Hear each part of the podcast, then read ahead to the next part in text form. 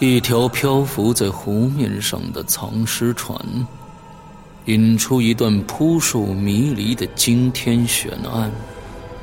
湖边别墅疑云密布，杀机重重。《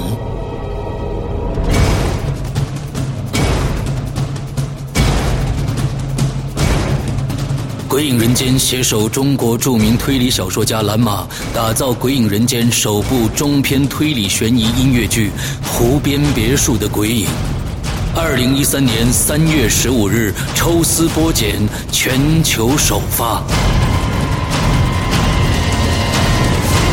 鬼影丛生，魅火舞动，精彩内容尽在《鬼影人间》苹果 APP。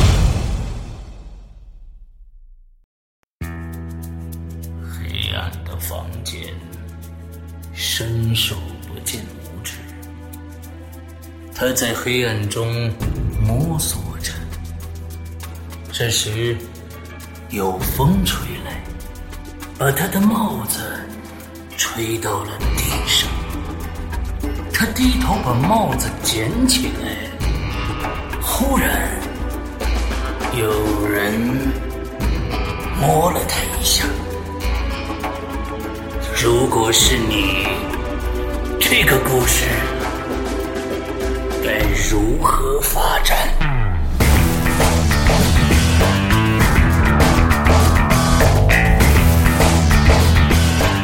鬼影人间开启全新恐怖有声平台，打造国内首档大型惊悚有声互动栏目。你现在收听到的是《鬼影重重》，鬼门洞开。你是天使还是魔鬼？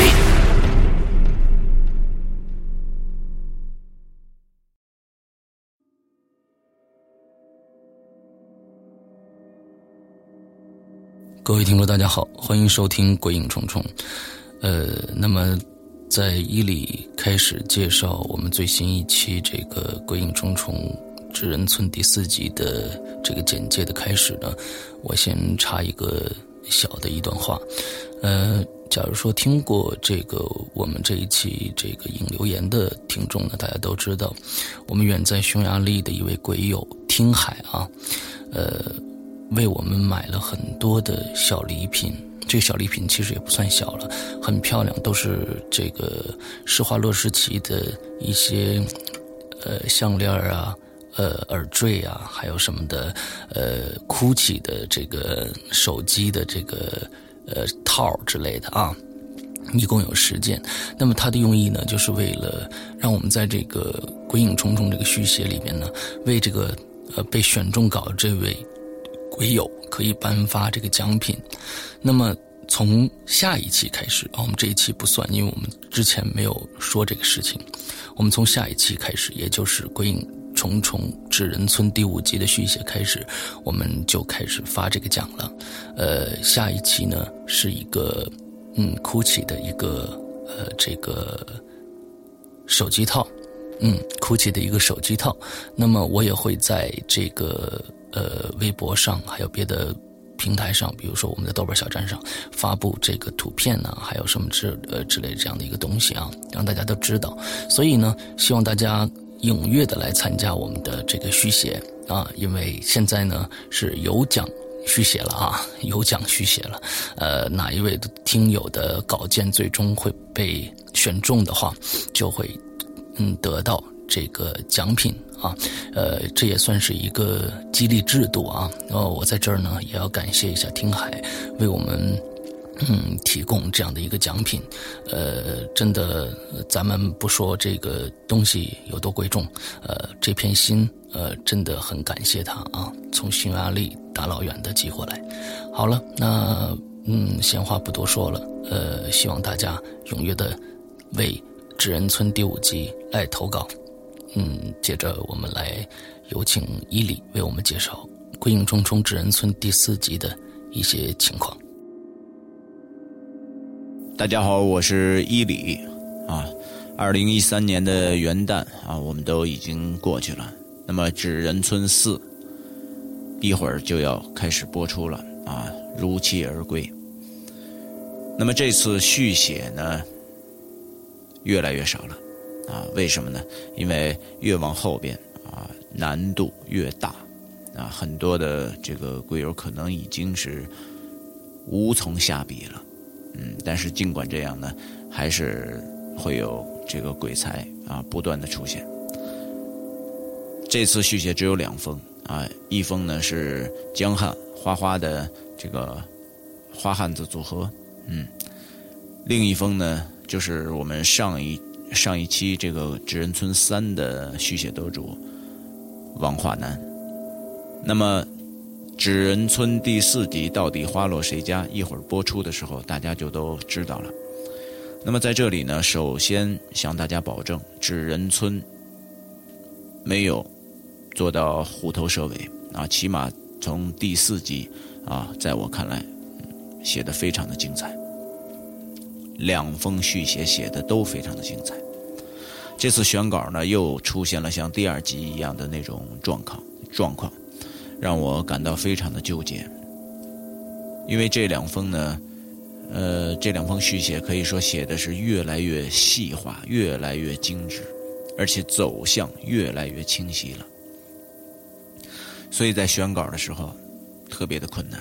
因为它直接关系到最后大结局到底是怎样发生的。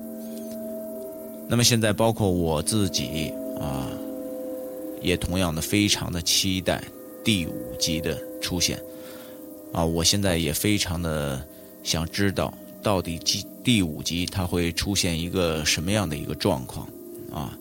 我突然感觉呀，我们的这个续写故事，嗯。很像美剧，啊，它都这个美剧啊，据我所知都是，呃，先拍一集，然后放一下，看看观众的反应。如果好，然后再继续拍，哎，所以呢，这个美剧它会一集，呃，一季一季的这样的播出。嗯，如果这个收视率一直非常的高，它会一直的续写下去。可是呢，咱们的这个《鬼影重重》这个栏目呢。规定只有五集啊，所以呢，现在我非常的期待第五集，它的结局到底是什么。那么希望啊，这个最后的精英鬼才啊，嗯，希望第五集能够给大家一个超级赞的惊喜啊，这是我们大家都非常期待的。那么今天呢，我闲话不多说了。马上开始播出我们的《纸人村》第四集，《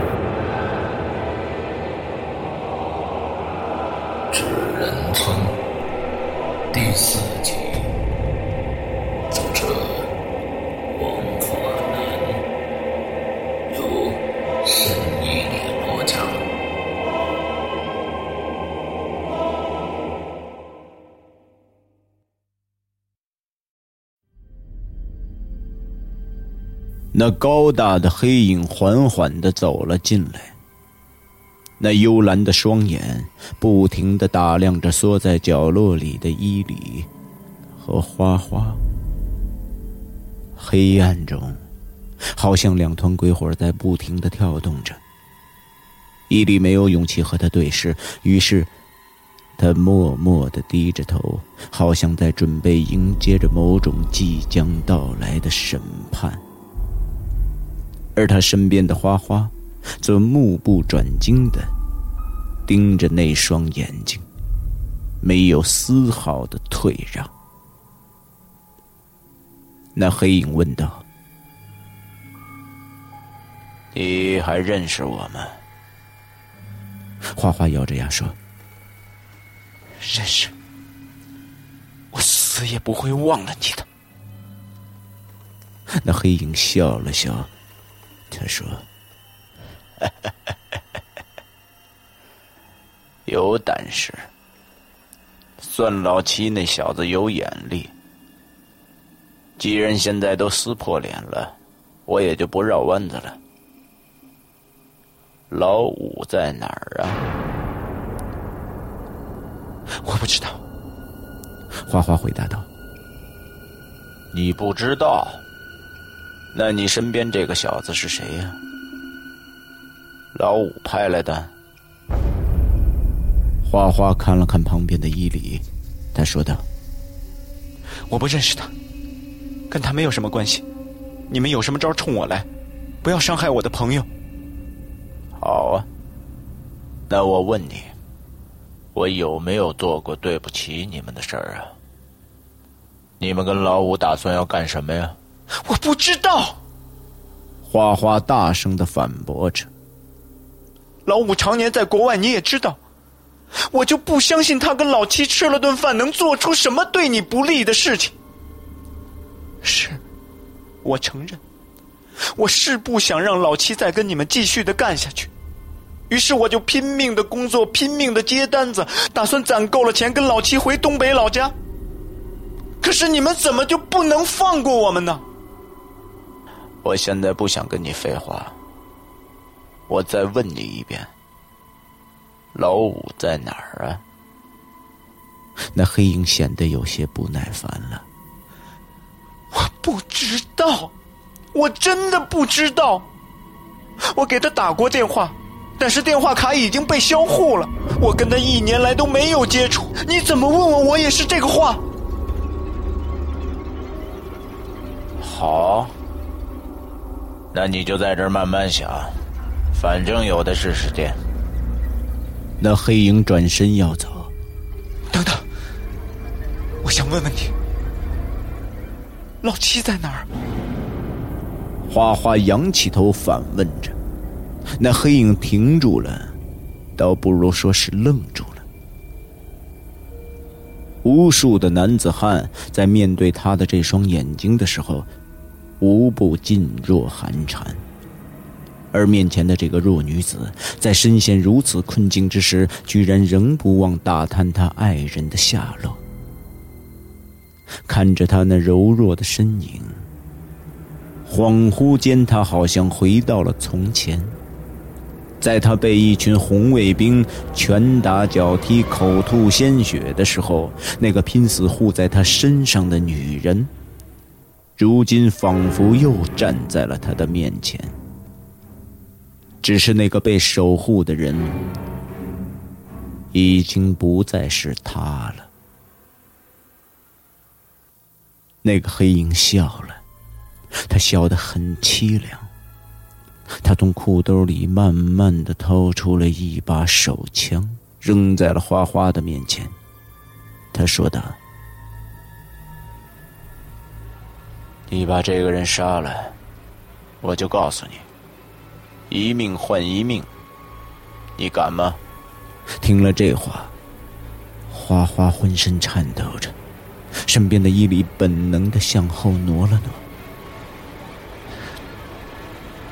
对不起，伊犁。花花慢慢的捡起了面前的手枪。那枪口指向了伊犁，他浑身颤抖到不能控制，手上的枪仿佛有千斤之重，他根本就拿不稳。他两只手拼命的用力的把住了枪把，两根食指扳在了扳机上。伊犁大喊着：“花花，花花，你冷静一点，你要干什么？”突然，花花将枪口猛地转向了黑影的方向，他拼尽了全身的力气，扣动了扳机。只听“咔嗒”一声，清脆的撞针声刺破了周围这近乎凝固的空气。枪里边没有子弹。那黑影愤怒了，他从腰间抽出了一把长刃匕首，快步向花花走来。大哥，大哥，不好了，不好了！远处一个声音高喊着。伴随着喊声的是一串连滚带爬的脚步声。那黑影站住了，只见一个瘦小的身影从门外闯了进来，他大口大口的喘着粗气。怎么了，大哥？老三，老三要造反了！老三怎么了？他他他非要弄那个小媳妇儿，我们几个都劝不住。那小媳妇儿的衣服都快让他给撕烂了。老大冲着花花狠狠地攥了攥手中的匕首，然后转身向门外跑去。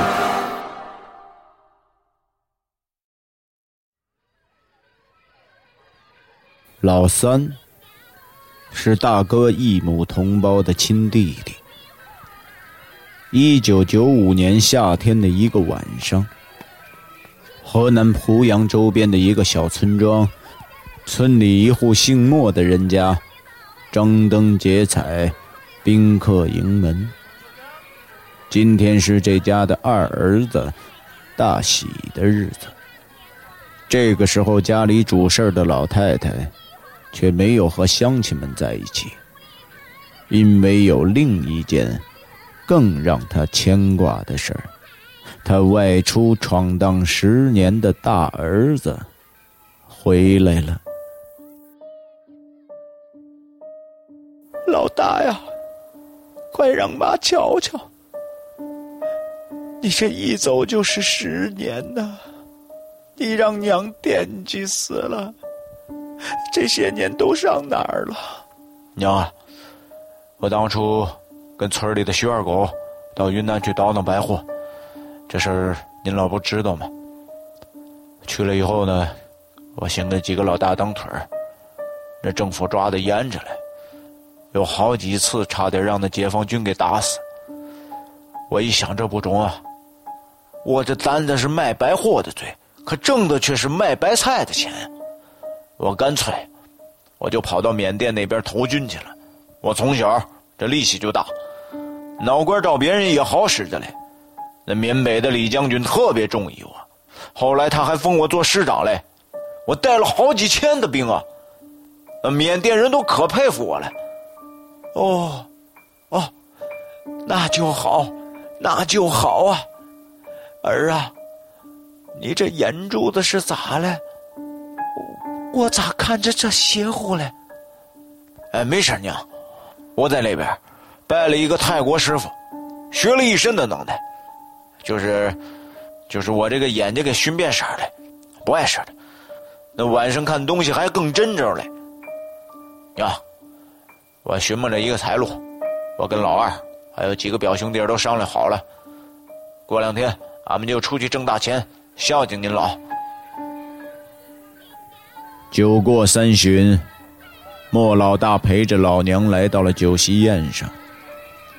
村里的青壮年都是老大的发小，十年不见，自然是亲热非常，频频举杯。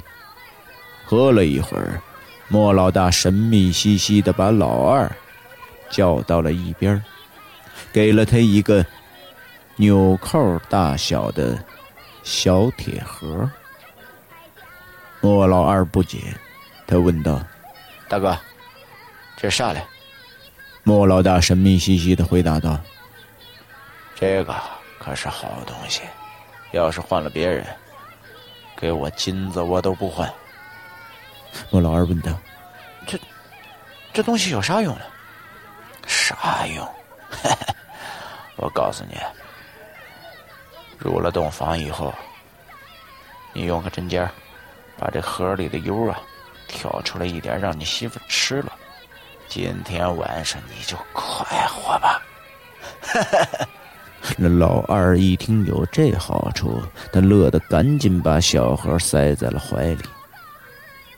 这时候，老大一把攥住了他的手腕子，说道：“哎，兄弟，这个东西是好东西，不过千万不能多用啊。”否则要出人命的，嘿嘿嘿，出人命，把我弄死在床上我也乐意。老二收起了小盒，就跟乡亲们喝酒去了。莫老二这个好色之徒哪肯听他大哥的话呢？酒席宴散之后，他找个没人的地方，把这一盒的油膏都用手抠了出来。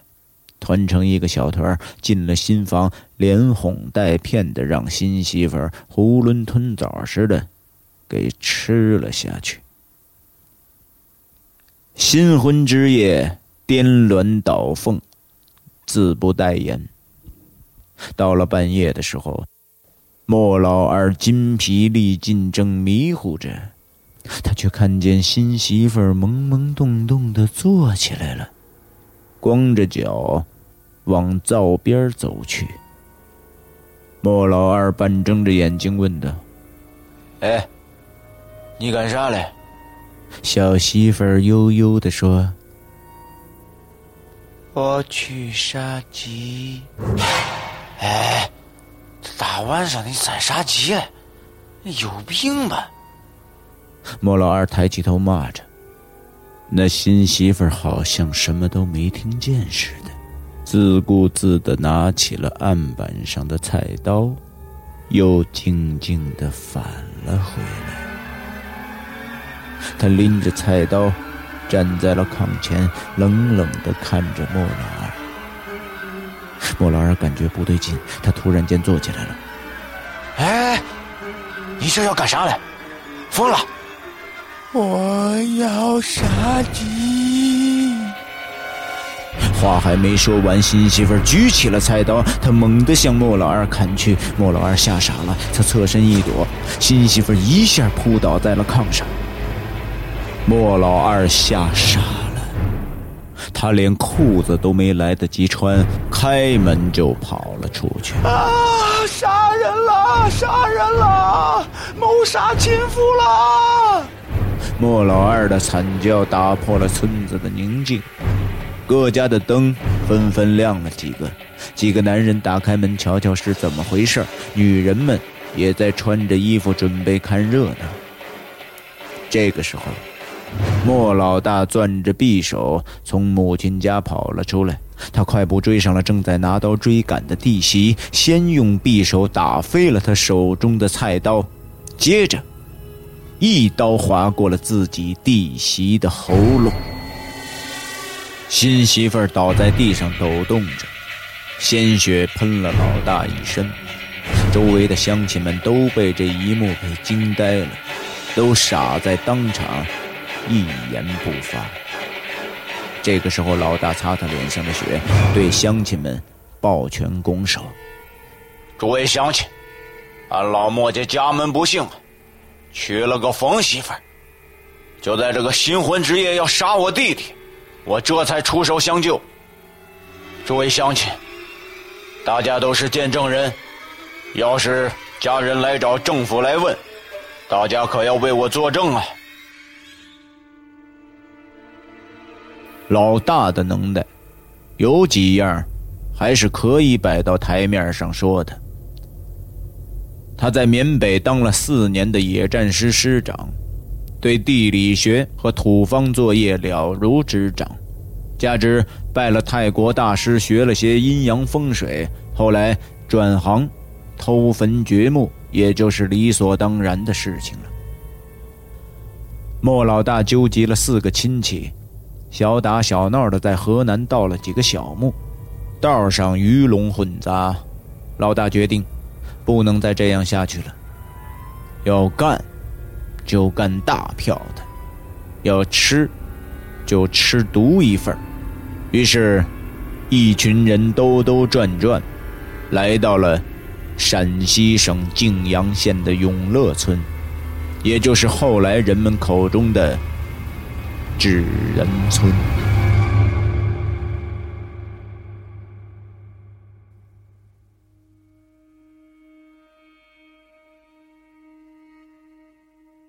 永乐村溯源已有千年，民风淳朴，人口众多，一直流传着地下有唐代大墓的传言，但是由于附近风水最好的地方就处在。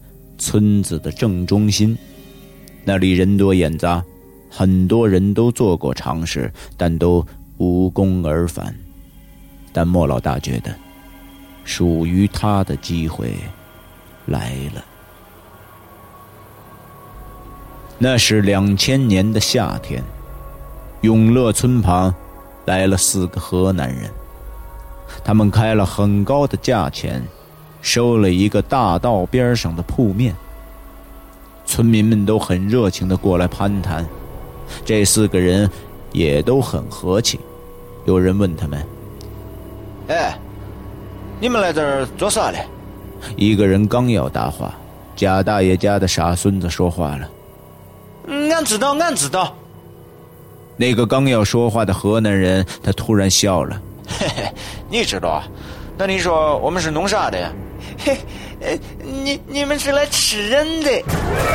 那傻孙子话音刚落，全场顿时鸦雀无声。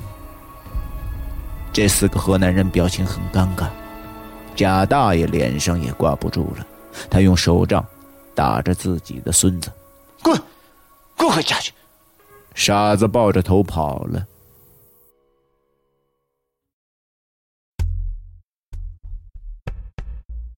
一周之后，老二的棺材铺开张了。老二是莫老大的远房表弟，独一份的手艺。就是扎纸人，他用料讲究，扎的是又精又细。只要是老二看过你的相片那扎出来保证是惟妙惟肖。有门好手艺，要价又不高。虽然是外乡人，不出三天，这买卖就上门了。由于是第一炮。这四人是使足了力气，做足了场面，风风光光的把死者下葬了。半夜的时候，有两个身影悄悄的摸进了坟地。三哥，一个瘦小的身影怯生生的喊着：“别吵吵，喊啥嘞？一会儿你把人都招来了。”一个粗汉子不满的看着身后。哎，三哥，我我咋有点瘆得慌嘞？你说，这大哥非要这刚下葬的尸体要干啥呀？我哪知道嘞？你问我干啥？你是他亲弟弟，你不知道？那咱可是拜过把子的，你咋这样嘞？我说老刘，你吃我撑的了？平常他妈屁都蹦不响，你现在话咋这多嘞？哎呀，这我这不害怕吗？这这老些坟头子你不瘆得慌？那个怂货！咱是干啥嘞？咱们是盗斗的，挖出个盗洞，你比谁钻的都急。那尸首挂脖子上，你都不害怕？你趴着坟丘子干啥？哎，那不一样啊！那死人脑瓜子挂在我面前，我根本看不见。我那俩眼珠子就盯着下面的宝贝呢。你看我现在，我都斜视了。你废话那么多呢，快走！两个人猫着腰，在墓地里穿行。不多一会儿，就到了那座刚刚封土的新坟。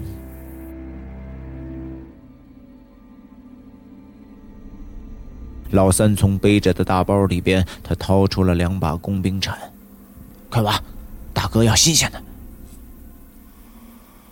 莫老大没有和这四个人一起住在棺材铺里。他在永乐村口租了一座带地窖的小院老三和老六气喘吁吁地把那具尸体搬到了莫老大家。莫老大挥了挥手，让他俩回去。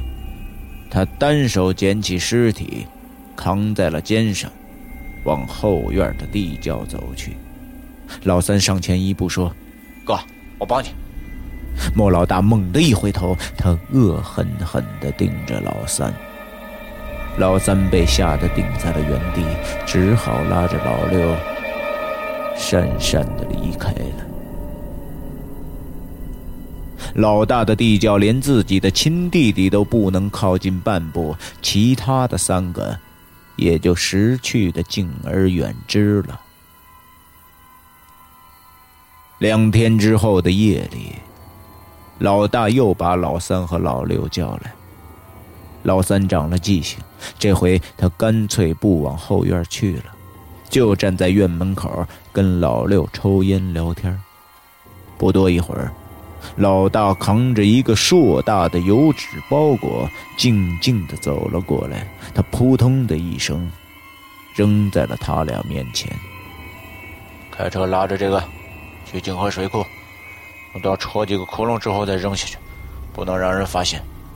还有啊，从今天晚上开始，不许再喝这里的井水，还有自来水。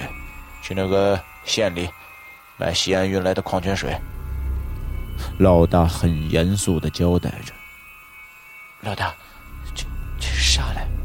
老六怯生生的问着。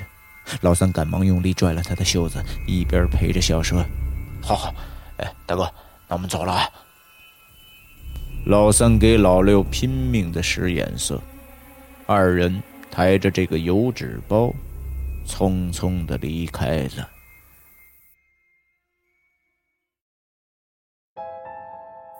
从此以后，偏头疼成了泾阳县的常见病。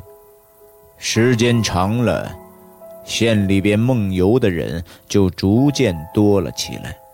很多人半夜睡着觉，就突然间站起来了，在房间的角落里做着各种机械动作，有的还深更半夜的在家里跳起了舞来。这件事情很快就登报了，只不过是作为了笑谈，大家笑过之后也就扔在了脑后了。莫老大看了报，也笑了。唯一被这个事情所困扰的是老三和老六，因为老大又提出了新的要求：每个月需要的尸体数量从一具变成了两句。祖传秘方嘞，专治妇科疑难杂症。美白皮肤、补气养血嘞，都来瞧一瞧、看一看啊！永乐村里突然出现了一个江湖郎中。那个人高高大大，头戴草帽，戴着一副劣质的墨镜，他四处叫卖他手里的小药丸哎，你卖的我啥嘛？一个二十多岁的小媳妇从屋里走出来，问道：“我卖的这个呀，叫补血丸。姑娘，我跟你讲，这女人的病啊，那病根都在气血上。那气血补足了，血脉就通达了，肝肾就充盈了，那面色就红润，皮肤就白净，那干啥都有精神呢。你爷们儿就更喜欢你嘞。”这个小媳妇儿被他说的有点不好意思了。老伴，这个咋卖呢？不贵，才两块钱一个。你看我这个药丸，通体透明，是洁白无瑕，绝对是纯天然、绿色无污染呐。这是我祖传秘方，我是特价销售啊！我是初到贵地。那自然要造福一方百姓啊！你放心，中药这个东西，就是治不好你，他也要不着你。不信啊，你就买一粒试试，买一粒我也不嫌少。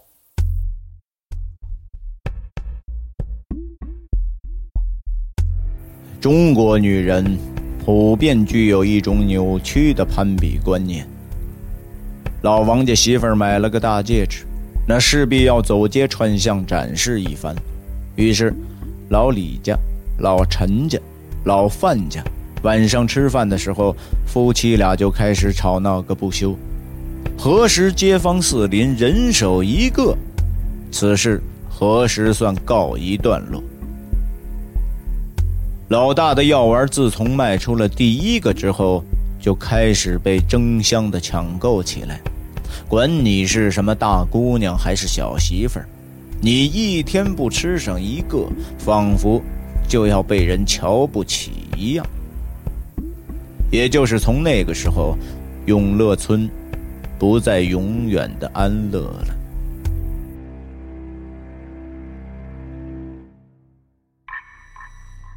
村西头的张家媳妇儿，她半夜起床，用绳子勒死了自己还在吃奶的孩子，然后她抱着这个孩子的尸体，继续的睡觉。等第二天早晨被家人发现之后，张家媳妇儿精神失常，服毒自杀了。半个月之后，刘二丫半夜拿起了自家的菜刀，杀死了相依为命的老父亲，然后接着用这把菜刀蹲在地上削了一筐的土豆。第二天清晨，伴随着一声惨叫，刘二丫操刀自杀。类似的命案发生了若干起。各家开始像防贼一样防着自己家里的女眷。村东头的张富贵别出心裁，夜里他把自己的媳妇儿用绳子捆在床上，结果第二天早上起来，邻居发现一家五口死于煤气中毒。县公安局的民警调查发现之后，是张家媳妇儿自己解开了绳子。打开了煤气阀，可是最邪门的是，他居然又把自己照着原样给捆起来了。这一下，村里面是人心惶惶，每个人看见女人都恨不得绕开十步远，恐怖的阴霾笼罩着整个村子。这一天，邻村的贾大爷带着自己的傻孙子来到永乐村探亲。走到半道，与正在村子里卖药的老大走了个对脸儿。那个傻孙子笑呵呵的冲着老大喊道：“卖人肉丸子的，卖人肉丸子的！”街道上的人很多，听见有人喊出这句话，都往这边看了过来。老大很震惊。他低下身，故作善意的跟这个小孩交谈起来。你说我这个药是人肉做的，那你帮我找找这哪里有肉啊？你那里边都是人肉熬出来的油。这个孩子怎么这么说话呢？这么大了没个大人教育。老大站起了身，他面色已经开始凝重起来了。贾大爷知道自己孙子的病，他也怕多事儿赶紧拉住小孙子要离开。谁知道这个小孩他一点也受不得外人的委屈，梗着脖子大喊着：“你别不承认，我都看见了，我看见你用死人熬油了。”他一边说一边用力挣蹦着。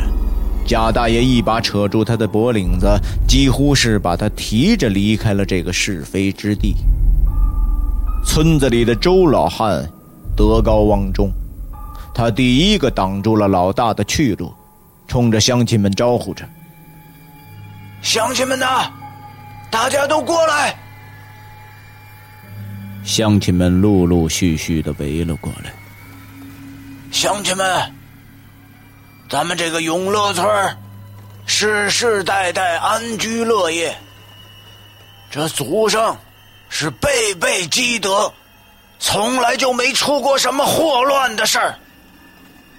可是自从这个郎中来了以后，天天夜里都有作妖的，一家一家的死人呐！乡亲们，咱们是不是得让他给个说法啊？你说，你这兜子里到底卖的是啥？乡亲们也有同感，纷纷喊着：“他卖假药，卖假药，江湖骗子，给乡亲们一个说法！”不一会儿的功夫，人群也越积越多，把老大团团围在了中间。哎，乡亲们，你们听我说啊，我这祖上是代代行医，行走江湖，救人无数，我卖的绝对是强身健体的好药啊！老大故作委屈的解释道：“我贼尼玛！”话音刚落，人群中突然飞起一只脚，把老大踹倒在了地上。一个甩着空袖管的男人挤了进来，他的老婆半夜犯病，拿刀把小孩给砍死了。早上醒来之后，一头磕死在了灶台上。打，往死里打！叫你他妈卖假药！俺媳妇吃了你的药，死了，你给我偿命！这个男人用仅剩的一条胳膊狠命的往老大的脸上打去。有几个小伙子血气方刚，也开始对老大拳打脚踢起来。哎，大哥，大哥，哎，别打了，别打了，要出人命的！我吃给你们看还不行吗？听到这句话，乡亲们渐渐的停了手。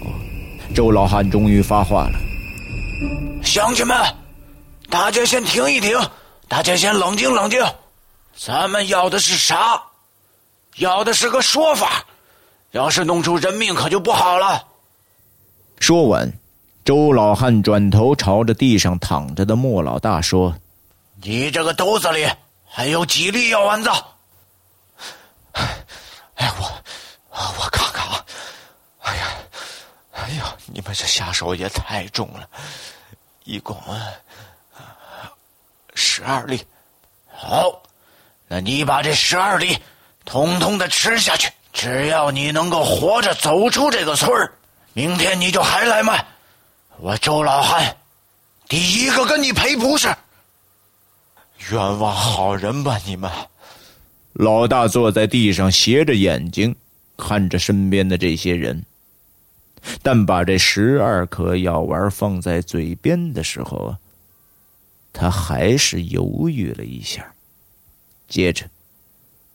一口气吃了下去。老大坐在地上，慢慢的嚼着药，他一边含糊不清的说着：“嗯，好吃，好吃，甜着嘞！你们这些大老爷们，你们就没良心吧？你们家的娘们吃了我的药有啥变化？你们心里不清楚吗？”我帮你们的忙，你们还怨我？你们还嗯？我咋样了？咋样了？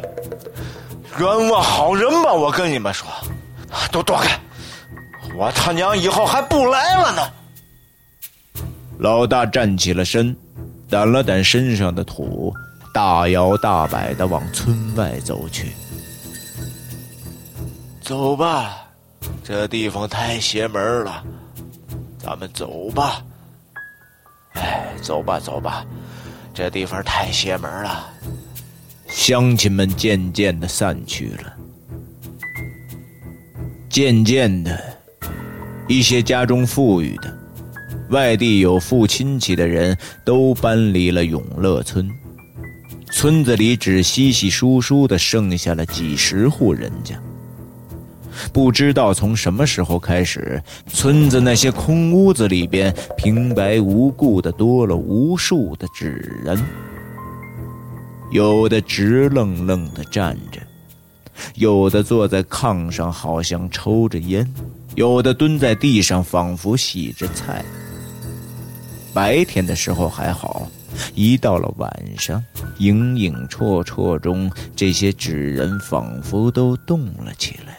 村里边的小孩有好几个都被吓出了尿炕的毛病，于是这仅存的几十户也待不下去了，纷纷的收拾行囊，另寻住处了。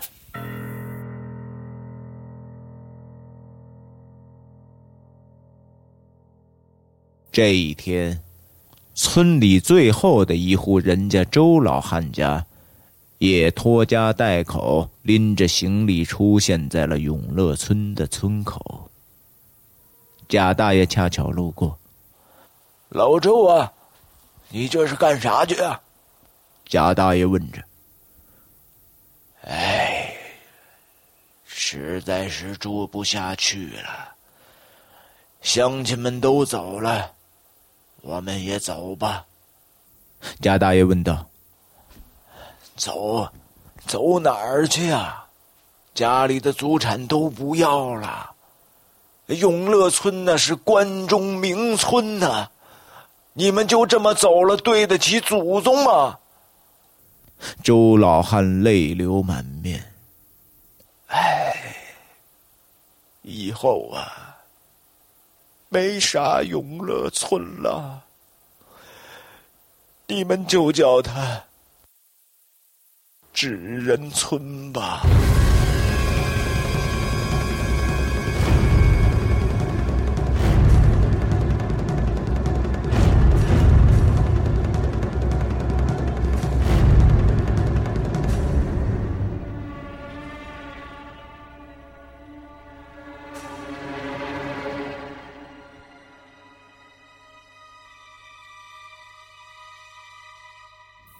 温迪慢慢的苏醒了过来，他的鼻息当中充斥着呛人的灰土味儿。寿司，你，你们在哪儿啊？温迪无助的呼喊着，没有人回答。借着月光，他看到面前有一个狭窄的洞口。那洞口里一片黑暗，不知通向何处。温迪慢慢的站起来，他沿着洞口，慢慢的往里爬。你是谁呀？那洞口里有人说话了。温迪吓了一哆嗦，他头一下磕在了墙上。你是谁呀？他的声音中透着颤音。我我先问你的，你先告诉我，我就告诉你，我叫舒克。这回温迪听清楚了，那分明是个小孩子的声音。你在这儿干嘛呀？这是哪儿啊？温迪稍微的平静了一点儿。嘿嘿，你往前吧，跟着我吧，一会儿就能看见光了。两个人往前爬了有五十多米，果然看见了亮光，似乎是蜡烛的光。几个人影在其中慌乱的舞动着。温迪不敢作声，他只听到一个女人的哀嚎声，还有衣服被撕裂的声音。求求你们不要！求求你们不要！不要伤害我！一阵脚步声传来，老三，你他妈干什么？一个浑厚的声音怒吼着，撕扯声停止了，女人的哀嚎却不曾休止。大哥，我我我这好几年都没碰荤腥了，我就看上这娘们了，你你就让俺过过瘾呗。一个男人嬉皮笑脸的回答道。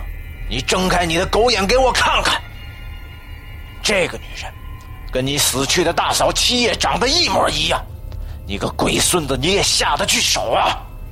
哎，哎呀，大哥，不是我说你啊，你你这是这金银财宝不往心里去，你这对一个小娘们咋那上心了？我知道七叶死的冤，你心里也放不下，那那这样。你喜欢这张脸，俺不动，大不了俺不亲他的嘴儿，你你把身子借给俺用用行不？你他妈再说一遍，咋了？说就说嘛，别说是他，就算是他妈七爷，我他妈我也弄定了。你是我亲哥，你有能耐你宰了我。在那昏暗的烛光下。温迪连个大气儿也不敢喘，可他隐约的看见一个高大的身影，缓缓的从腰间抽出了一把刀。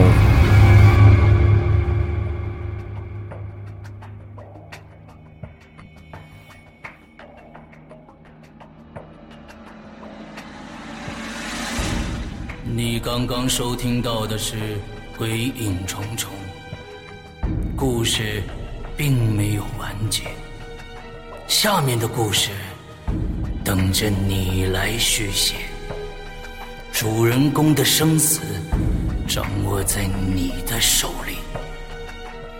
参与互动者，请关注《鬼影人间》豆瓣小站相关信息发布。来稿请发送至。邮箱 sy 二零幺幺艾特幺二六点 com 现在拿起笔来把血写在纸上。